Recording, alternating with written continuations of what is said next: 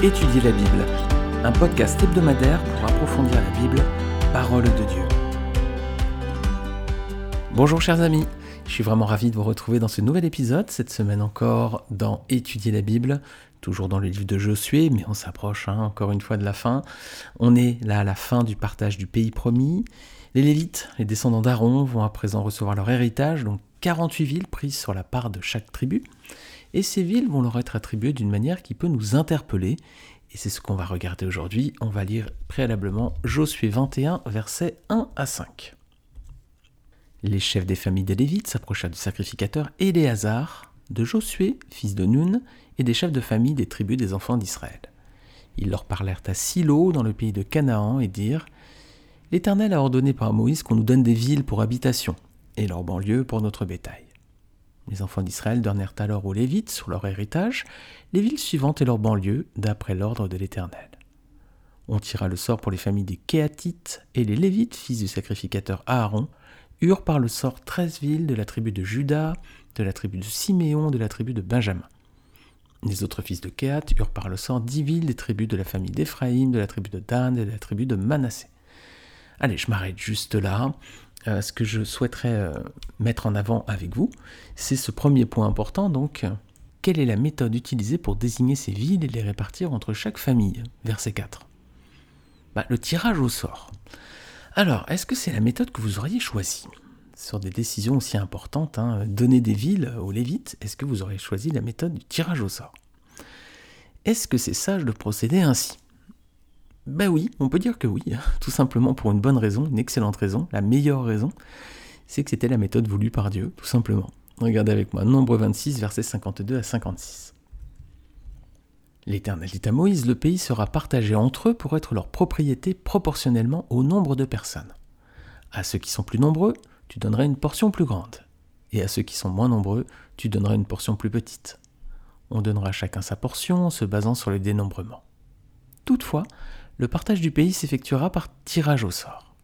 Ils le recevront en propriété selon le nom des tribus de leurs ancêtres.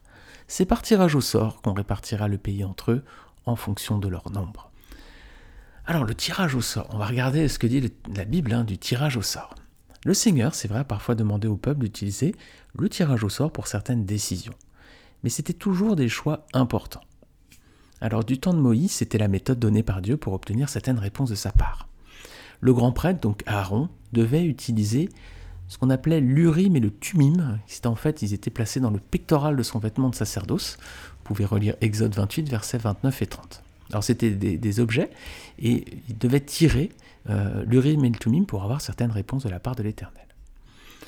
Alors c'était notamment le cas hein, pour désigner le bouc émissaire bouc émissaire, c'est une expression qui est passée dans notre langage courant, hein, qui désigne un coupable qui paie le prix, la rançon de quelqu'un d'autre, qui paie à sa place. Hein. On voit ça dans Lévitique 16, versets 7 à 10.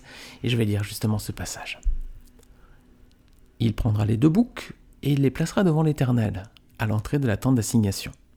Aaron jettera le sort sur les deux boucs, un sort pour l'Éternel et un sort pour Azazel. Aaron fera approcher le bouc sur lequel est tombé le sort pour l'Éternel, et il l'offrira en sacrifice d'expiation. Et le bouc sur lequel est tombé le sort pour Azazel sera placé vivant devant l'Éternel, afin qu'il serve à faire l'expiation et qu'il soit lâché dans le désert pour Azazel. Alors dans cette image du bouc émissaire, on a une image de Jésus-Christ. Hein.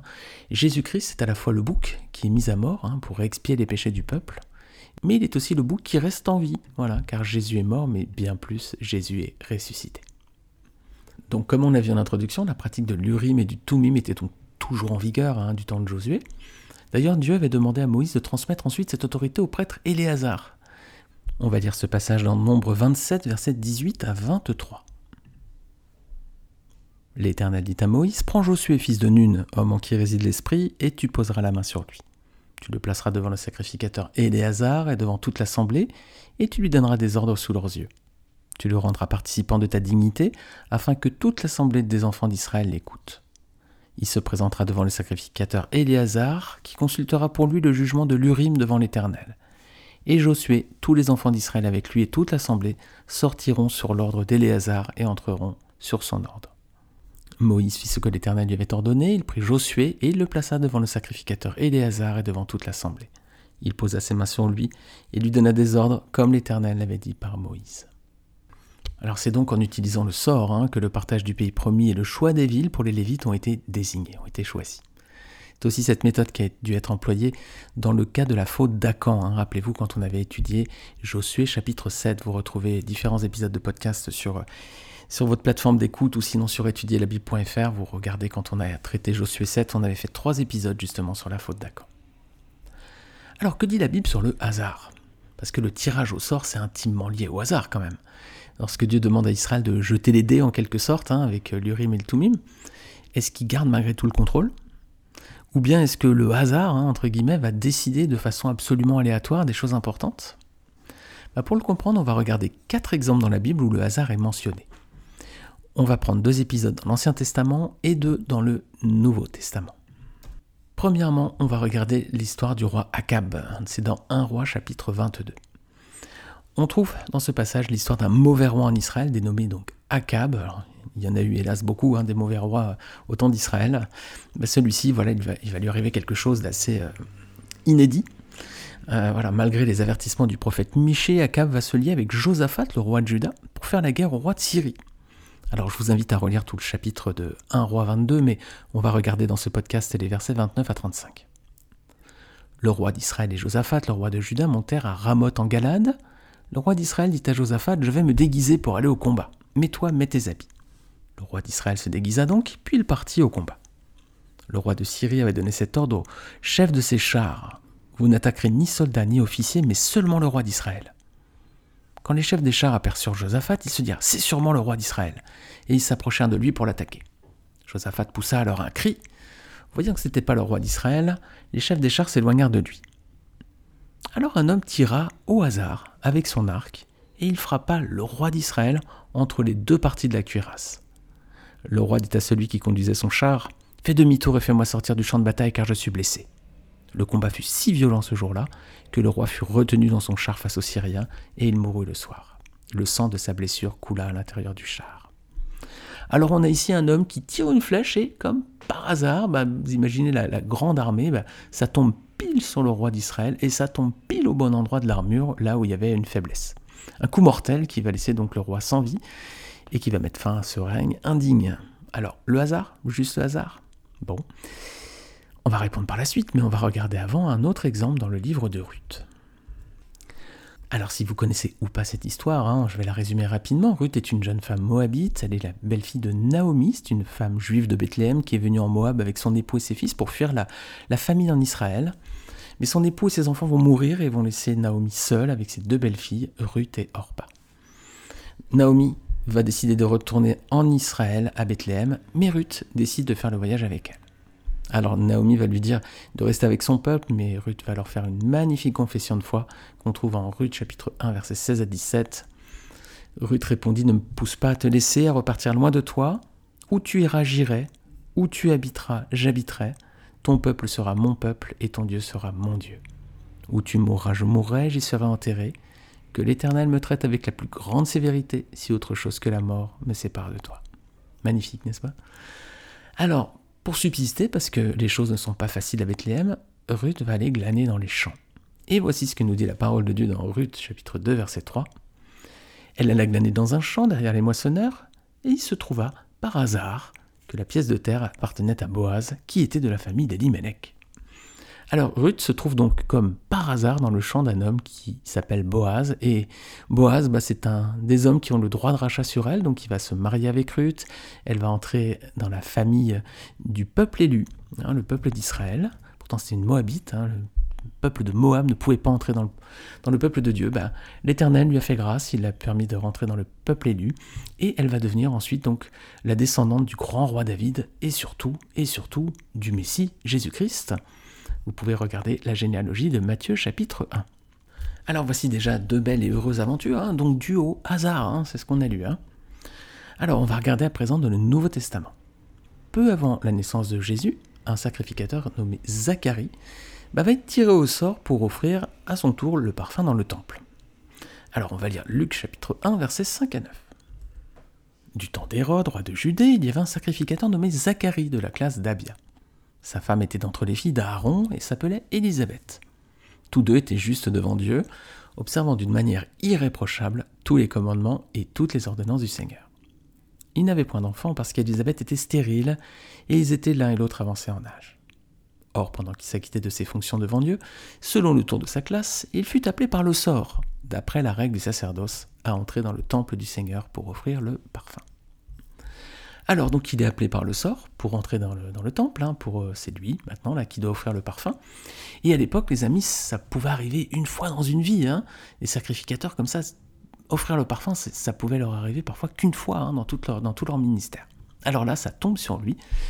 Et puis bah, quand il va rentrer dans le temple, donc l'ange Gabriel va lui apparaître et lui révéler qu'il va être père. Son fils s'appellera Jean-Baptiste, c'est lui qui est appelé pour préparer le chemin du Seigneur Jésus. Alors quel heureux hasard que le sort soit tombé justement ce jour-là sur Zacharie, imaginez si c'était tombé sur quelqu'un d'autre. Voilà, ça lui a permis sa rencontre avec l'ange Gabriel. Alors là encore, hasard les amis? Allez, on va regarder un dernier passage dans le livre des actes. Ça y est, cette fois comme le Seigneur Jésus l'avait annoncé, il a été crucifié pour expier les péchés des hommes sur la croix. Il est ensuite ressuscité trois jours plus tard, comme il l'avait annoncé également. Puis il est remonté au ciel auprès de son Père. On trouve ces versets dans Acte 1, versets 1 à 11. Alors maintenant, les apôtres, bah, ils se retrouvent seuls, hein. mais ils sont plus douze. Ils sont plus que onze. Il y en a un qui manque à l'appel, c'est Judas, hein, qui s'est pendu après avoir vendu Jésus. Vous trouverez ce détail dans Matthieu 27, versets 3 à 5.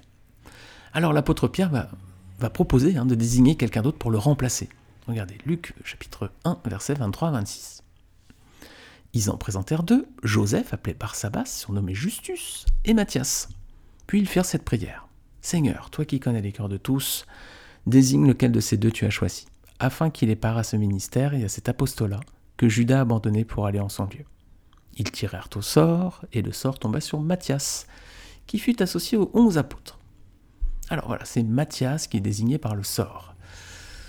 Alors question, est-ce qu'un choix aussi important que le choix du douzième apôtre peut vraiment dépendre du, sort, du hasard, des circonstances comme ça, complètement aléatoires Notons un point important. Avant de tirer au sort, ils ont fait quoi?